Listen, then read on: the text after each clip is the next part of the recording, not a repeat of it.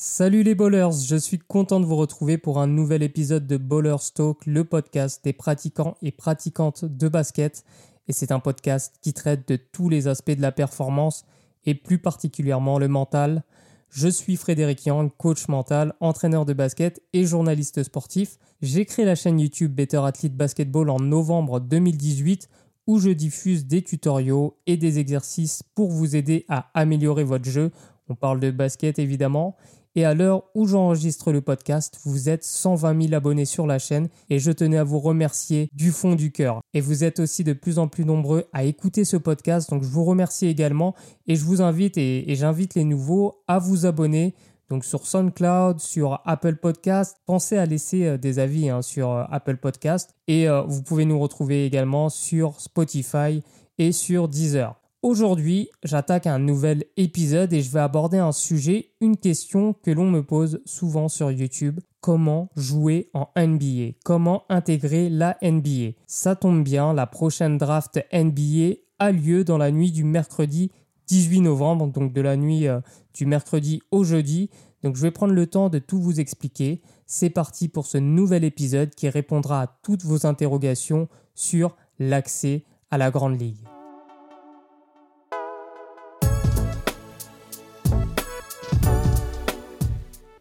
Pour bien commencer cette émission, il est important que je vous rappelle que le basketball est un sport particulièrement populaire. On compte environ 450 millions de pratiquants dans le monde entier pour environ 100 millions de licenciés, c'est toujours dans le monde entier.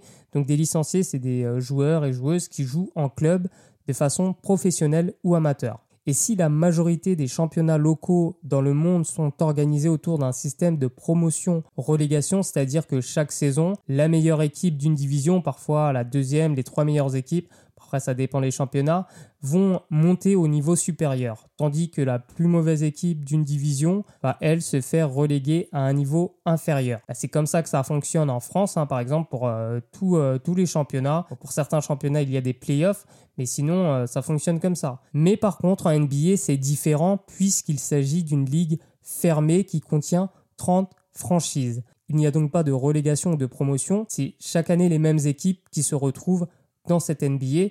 Et euh, peu importe hein, si une équipe euh, ne remporte que 10 euh, matchs sur 82, eh ben, elle sera toujours présente dans la ligue. En gros, en NBA, chaque équipe est une franchise, c'est-à-dire que les propriétaires ont payé des droits d'entrée pour faire partie de la NBA.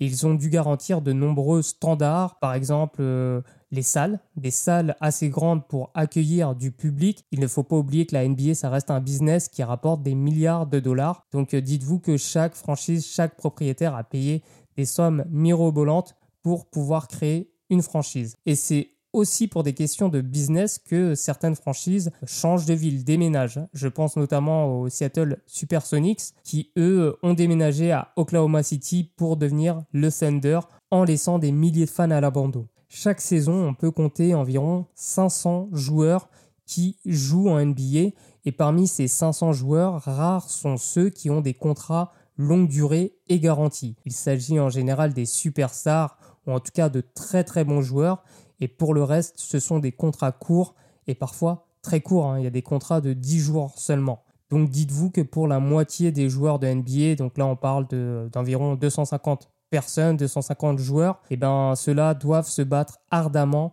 chaque saison pour survivre et pour rester en NBA. On parle de survivre parce que euh, la NBA c'est une très très forte concurrence. Il y a peu de place et, chaque match euh, vaut cher en fait pour euh, les joueurs qui n'ont pas des contrats garantis. D'ailleurs, avant de continuer, je vais vous poser une question. À votre avis, quelle est la durée moyenne d'une carrière en NBA Allez, je vais vous aider, je vais vous proposer quatre choix. Choix numéro 1, 5 ans. Choix numéro 2, 7 ans. Choix numéro 3, 10 ans. Choix numéro 4, 12 ans. Là, on parle de moyenne. Hein. La moyenne d'une carrière en NBA. La durée moyenne d'une carrière en NBA. Je vous laisse encore quelques secondes pour choisir. Alors, en 2016, la durée moyenne d'une carrière en NBA était de 4,8 ans, donc 5 ans. Et oui, vous entendez bien, la durée moyenne d'une carrière en NBA, c'est seulement 5 ans. Mais comment est-ce possible, me direz-vous? C'est vrai que LeBron James est là depuis 2003, pareil pour Carmelo Anthony, Vince Carter a joué 22 saisons de suite. En fait, vous êtes trop souvent omnubilé par ces superstars de la ligue qui sont tout le temps mises en avant dans les, dans les highlights, dans les vidéos qui vont tourner sur YouTube, sur Instagram. Mais en fait, ils sont rares, ces joueurs. Ils sont rares par rapport à la globalité, par rapport à la moyenne.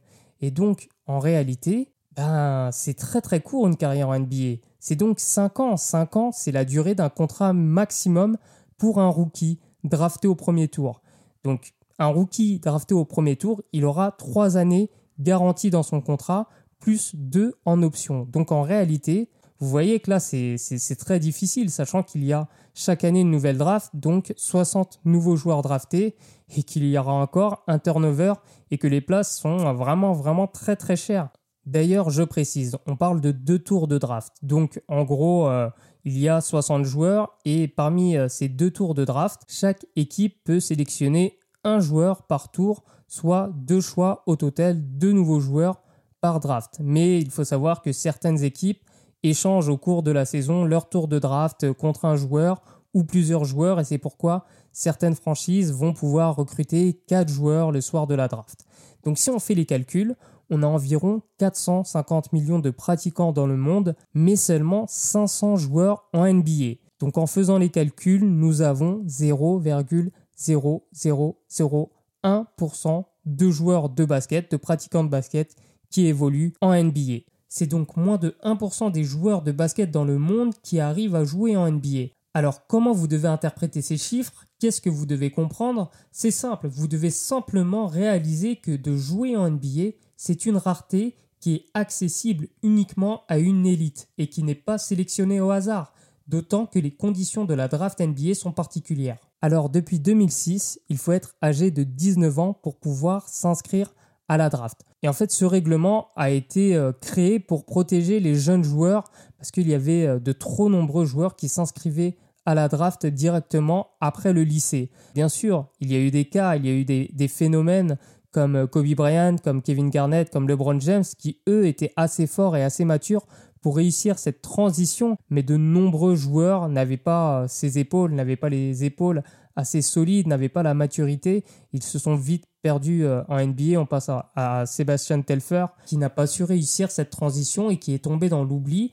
alors que c'était un joueur prometteur au lycée. Et c'est pour ça que la NBA a décidé de protéger les joueurs en incitant, en fait, en les forçant à faire au moins une année de fac pour s'inscrire à la draft NBA. Donc là, je parle uniquement des joueurs américains et ces joueurs américains ou ceux qui font un cursus euh, au lycée ou en université américaine, bah, ces joueurs, ils n'ont pas le statut de, professionnel, de joueur professionnel. Donc en fait, pour s'inscrire à la draft, vous n'avez pas euh, l'obligation euh, d'être un joueur professionnel. Il faut le savoir. Mais attention, un joueur amateur, c'est pas n'importe quel joueur amateur, comme je vous l'ai dit, c'est des joueurs qui euh, sortent d'universités américaines comme North Carolina, Duke, UCLA. Donc certes, ils ont le statut de joueurs amateurs, mais ce sont des joueurs qui ont le niveau de professionnels. On ne parle pas de, joueurs de streetball du coin, c'est des joueurs qui ont déjà une certaine expérience et qui ont surtout un très gros potentiel pour euh, performer en NBA. Pour les joueurs étrangers, bah, c'est différent. Les joueurs étrangers, ceux qui évoluent dans des championnats, ceux qui sont déjà professionnels, ben, justement, c'est essentiel d'avoir au moins une voire deux années euh, en, pro. Tony Parker, par exemple, il avait déjà joué deux saisons avec euh, le PSG Racing à l'époque en proie quand il s'est fait drafter par les Spurs. Ça, c'est une condition qui est quasiment obligatoire pour les joueurs euh, venant de l'étranger, ceux qui n'ont pas fait de cursus en NCAA. Et je vais vous révéler aussi une chose, tous les joueurs professionnels étrangers âgés de plus de 22 ans et tous les joueurs qui ont achevé leur cursus universitaire aux États-Unis, donc là on parle des 4 années à la fac en NCAA, et eh ben ces joueurs-là, ils sont automatiquement inscrits à la draft. Ils n'ont pas besoin de faire de demande, ils sont inscrits automatiquement à la draft. À 22 ans pour les joueurs euh, professionnels et en fin de cursus universitaire pour les Américains, pour euh, tous les joueurs qui ont fait euh, les 4 années en NCAA. Et précision importante, on ne peut se présenter à la draft qu'une seule fois. Mais bon, vous n'êtes pas obligé d'être drafté pour jouer en NBA, parce que euh, certains joueurs non draftés sont quand même invités par des équipes pour passer des tests, pour faire des Summer League, afin de prouver et démontrer leur talent. Mais le parcours pour les joueurs non draftés ou les joueurs draftés au second tour, donc euh, après le 30e choix, eh ben, c'est un parcours qui est sinueux, qui est vraiment difficile. Beaucoup de joueurs NBA d'ailleurs font l'ascenseur entre la D-League, qui est une sorte de ligue secondaire de la NBA, et la NBA. Pour vous dire, c'est tellement dur de durer en NBA et de jouer en NBA que la plupart, enfin que de nombreux joueurs américains finissent par jouer à l'étranger, principalement en Europe ou en Chine où les contrats sont plus lucratifs. Là, on touche à une autre réalité. Une réalité dont on parle peu, une réalité que peut-être vous ne voulez pas voir parce que vous êtes omnubilé par la NBA et ses superstars et le spectacle qu'on vous propose. C'est la réalité des choses. Aujourd'hui, les Kevin Durant, les Kyrie Irving, les Giannis Antetokounmpo, les Steph Curry, les Rudy Gobert, bah, c'est l'élite. C'est des joueurs qui, qui sont l'arbre qui cache la forêt de ce qu'est vraiment la carrière d'un basketteur professionnel. C'est-à-dire que euh, c'est des contrats courts. La majorité des, des, joueurs de basket professionnels vont avoir des contrats courts, vont devoir se battre vraiment pour gagner décemment leur vie et sur la durée. Parce que n'oubliez pas qu'une carrière professionnelle, c'est court. C'est ouais, entre 10 et 15 ans. Pour certains, ça va durer 20 ans, mais derrière, euh, si vous avez arrêté les, études, ça va être dur de se relancer. Donc c'est pour ça que c'est vraiment très difficile. Il faut que vous réalisiez aussi euh, le, le, côté, la rareté et la chance qu'ont euh, ces superstars d'évoluer en NBA parce qu'ils ne représentent pas la majorité des joueurs. Ce sont des joueurs quelque part à part. Et si je vous dis ça, ce n'est pas pour vous décourager, ce n'est pas pour vous briser vos rêves, mais c'est tout simplement pour que vous puissiez observer la réalité des choses, pour que vous ayez conscience de la réalité des choses. Je veux que vous soyez réaliste. Être joueur professionnel de basketball, c'est rare, mais jouer en NBA, c'est encore plus rare. Et je vous le répète, mais la NBA, c'est un marché, c'est un business où les joueurs sont des actifs comme un compte en banque, c'est-à-dire qu'ils peuvent être transférés sans leur accord du jour au lendemain et en plus quand vous êtes un, petit salaire NBA, vous pouvez être coupé vraiment du jour au lendemain, donc vous retrouvez sans boulot. Je ne sais pas si vous vous rendez compte de la dureté de la chose. C'est ça aussi la NBA. La NBA c'est c'est dur. La NBA, c'est dur. Mais euh, si euh, vous, vous ne voyez uniquement que les superstars, bah, évidemment, ça vous fait rêver. Mais la réalité, elle est complètement différente. Et il faut aussi vous mettre une chose dans le crâne. Pour jouer à NBA, il faut se faire repérer à un très jeune âge. Tout le monde ne peut pas espérer jouer, euh, postuler pour la NBA. Il faut être ce qu'on appelle un prospect c'est-à-dire un, joueur à gros potentiel dès ses 14, 15, 16 ans, après, ça commence à faire un peu tard, même s'il existe toujours des exceptions. Le parcours classique vers la NBA d'un joueur européen, eh bien, on va prendre euh, en exemple euh, les parcours de Théo Malédon et Kylian Hayes, les deux Français qui devraient être draftés en 2020. Les deux étaient en équipe de France U17. Ils ont disputé les championnats du monde en 2018 et ils se sont fait repérer par des scouts, euh, notamment lors de la finale hein, contre les États-Unis. Mais ces deux-là étaient déjà dans les radars des scouts. Hein avant ce championnat du monde. Théo Malédon, il a joué deux saisons avec les pros, avec Lasvel, avant de s'inscrire à la draft à 19 ans. Alors il a décidé de s'inscrire à la draft dès maintenant, alors qu'il aurait pu attendre euh, trois ans encore et son inscription automatique, parce qu'il n'a pas voulu perdre de temps, sachant que son profil intéresse déjà des équipes de NBA. Et c'est pareil pour Kylian Hayes, qui lui a déjà joué trois saisons en pro à 19 ans seulement.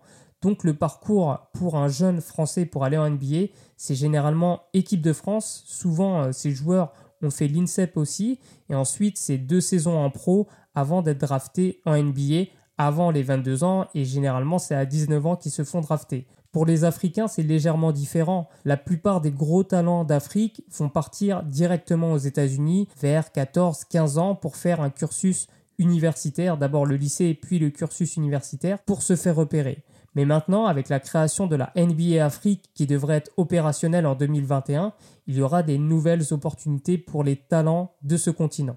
Et d'ailleurs, la NBA, c'est un jeu qui est différent. C'est un, un business, comme je disais, et c'est un business qui se vend cher. Donc le jeu se doit d'être spectaculaire.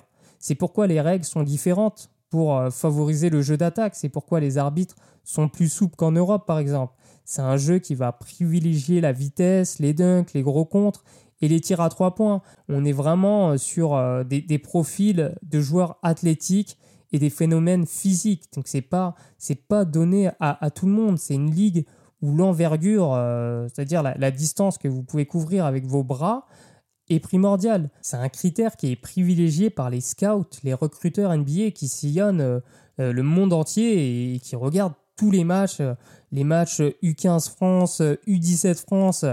Ils sont là, ils regardent les scouts, ils sont très très bien renseignés. Il y a énormément de scouts dans le monde entier. Et si vous n'êtes pas repéré, vous n'avez aucune chance de jouer en NBA parce que vous imaginez tout, tout l'argent qui est en, jeu. Les recruteurs, ils font très bien leur travail pour la, pour la majorité d'entre eux. C'est-à-dire qu'ils vont voir, ils vont revoir des matchs, ils vont évaluer, ils vont faire des tests. Ils sont vraiment euh, sur euh, du travail euh, minutieux pour ne pas se tromper parce que derrière, un mauvais choix, ça peut vous poursuivre pendant des années.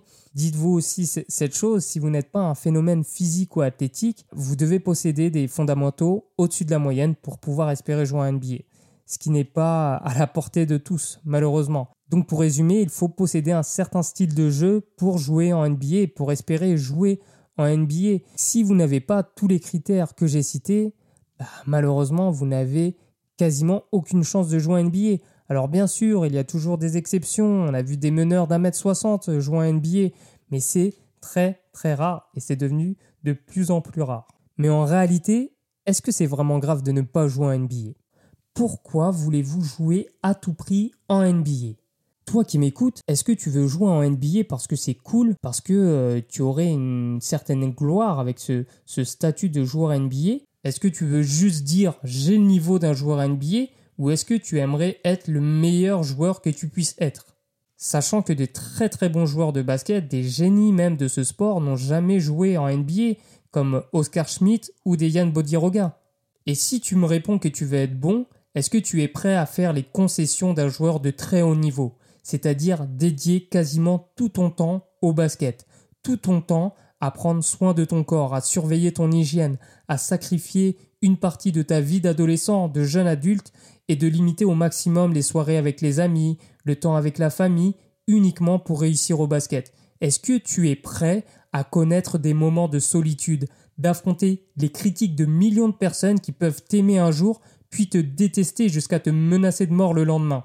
Car c'est aussi ça le quotidien d'un joueur NBA. Je vais vous dire le fond de ma pensée. Personnellement, je pense que beaucoup trop de jeunes joueurs se voilent la face.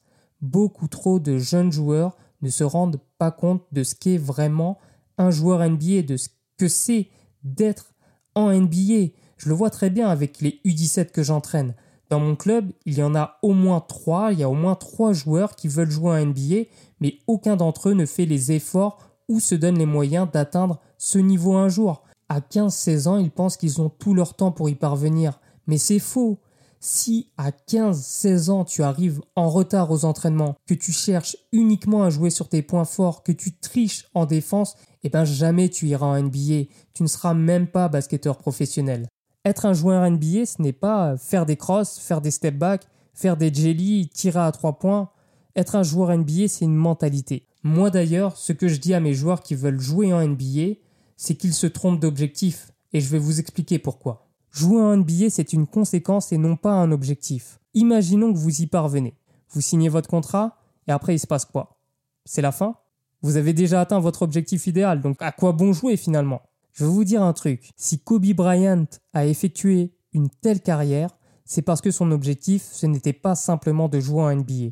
Son objectif, c'était de devenir le meilleur joueur de l'histoire de ce sport. Et c'est pour ça qu'il a continué de travailler très dur même après avoir gagné des titres de champion NBA. Et au final, je vais vous dire une chose, Kobe n'a même pas réalisé son objectif, mais il a réalisé bien plus que ça, parce que c'est ça le but. En vous focalisant sur les moyens, vous irez très très loin. Vous dépasserez même votre objectif de base. Donc, à mon avis, à mon humble avis, au lieu de vous focaliser sur un résultat, qui est de jouer un NBA, vous devriez vous focaliser sur le moyen d'y parvenir. Et le moyen d'y parvenir, c'est de vouloir constamment s'améliorer, de vouloir constamment devenir une meilleure version de vous-même. Si vos limites vous emmènent en NBA, eh ben tant mieux.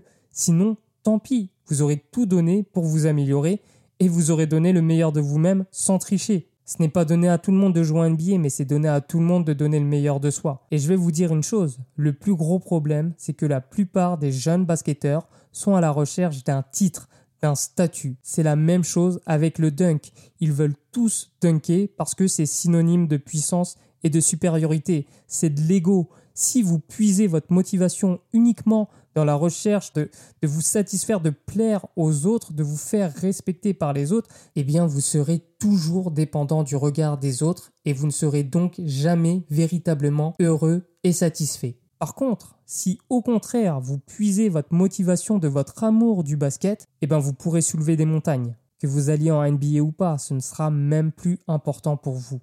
Donc, ce que j'aimerais que vous reteniez quand vous penserez à la NBA, c'est qu'il s'agit d'un luxe qui n'est pas accessible à tout le monde et que pour y parvenir, il faut un mélange de travail, d'éthique, de génétique, de culture basket, mais aussi de chance. Parce que pour durer en NBA, c'est compliqué et il faut toujours cette part de chance, mais la chance, il faut savoir la provoquer et c'est là que le travail rentre en compte. Si après ça, vous décidez de renoncer au basket parce que euh, vous vous dites que bah, c'est mort, je n'irai jamais en NBA, et à quoi bon? Ce serait dommage, parce que ce jeu est génial et que vous passeriez à côté de sans doute euh, de moments très très forts, de moments hyper importants, parfois de déclic. Moi, je vais, je vais vous rappeler mon histoire. Mais moi, quand j'ai commencé le basket en club, j'avais 13-14 ans. Mon but, c'était de devenir pro. Je n'ai pas réussi à devenir pro et je m'en suis jamais vraiment rapproché et je n'ai même pas de regrets. Je n'ai pas de regrets et je n'ai pas le sentiment d'avoir échoué et vous savez pourquoi? Parce que le basket m'a donné énormément de choses dans la vie. Le basket m'a permis de réaliser des rêves auxquels je n'y avais même pas pensé, je n'avais même pas osé rêver aux choses que j'ai réalisées. Je l'ai d'ailleurs raconté dans le premier épisode du podcast. Moi, quand j'étais à l'école, je n'étais pas un bon élève parce que je ne pensais qu'au sport. Et le pire, je ne me croyais pas assez intelligent, pas assez doué pour faire de grandes études, pour devenir journaliste de sport, pour devenir coach, parce que je pensais que c'était impossible. En réalité, je pensais que c'était plus jouable, plus réaliste pour moi d'être basketteur pro plutôt que d'être euh, journaliste. Mais grâce au basket, j'ai découvert que j'étais capable de me surpasser, j'étais capable de dépasser mes espérances, mes propres limites. Là, je vous parle spécifiquement du camp de basket à MW que j'ai fait, où j'ai affronté des joueurs professionnels et où je me suis surpris à être au niveau. J'ai joué yeux dans les yeux contre eux, alors que j'avais toujours eu peur d'être confronté à mes propres limites. Mais durant ce camp, je me suis surpassé, je me suis surpris même, et ça m'a aidé à comprendre que je pouvais réaliser des grandes choses sur un terrain de basket, mais aussi en dehors. Que si j'étais capable de faire des grandes choses sur un terrain de basket, eh ben, euh, ces choses étaient aussi possibles dans n'importe quel autre domaine de ma vie. Et à partir de ce moment-là, ma vie a changé. Ma vision des choses a changé. Si j'ai créé Better Athlete Basketball, c'est justement pour vous donner une dimension plus globale de la performance. Euh, le basket, ce n'est pas uniquement la technique, c'est aussi la tactique, le physique, le mental. Au final, Better Athlete n'a pas été créé pour vous permettre, ou moi pour me permettre d'aller en NBA. Non, mon intention, c'était de faire de vous des meilleurs joueurs et joueuses de basket, donc des meilleurs êtres humains épanouis dans le sport et dans la vie. Dorénavant, vous avez les clés pour être justement épanoui dans votre pratique, que vous finissiez en NBA ou pas. Jouez pour l'amour du jeu. Jouez pour l'amour du basket et non pas pour l'amour de la gloire.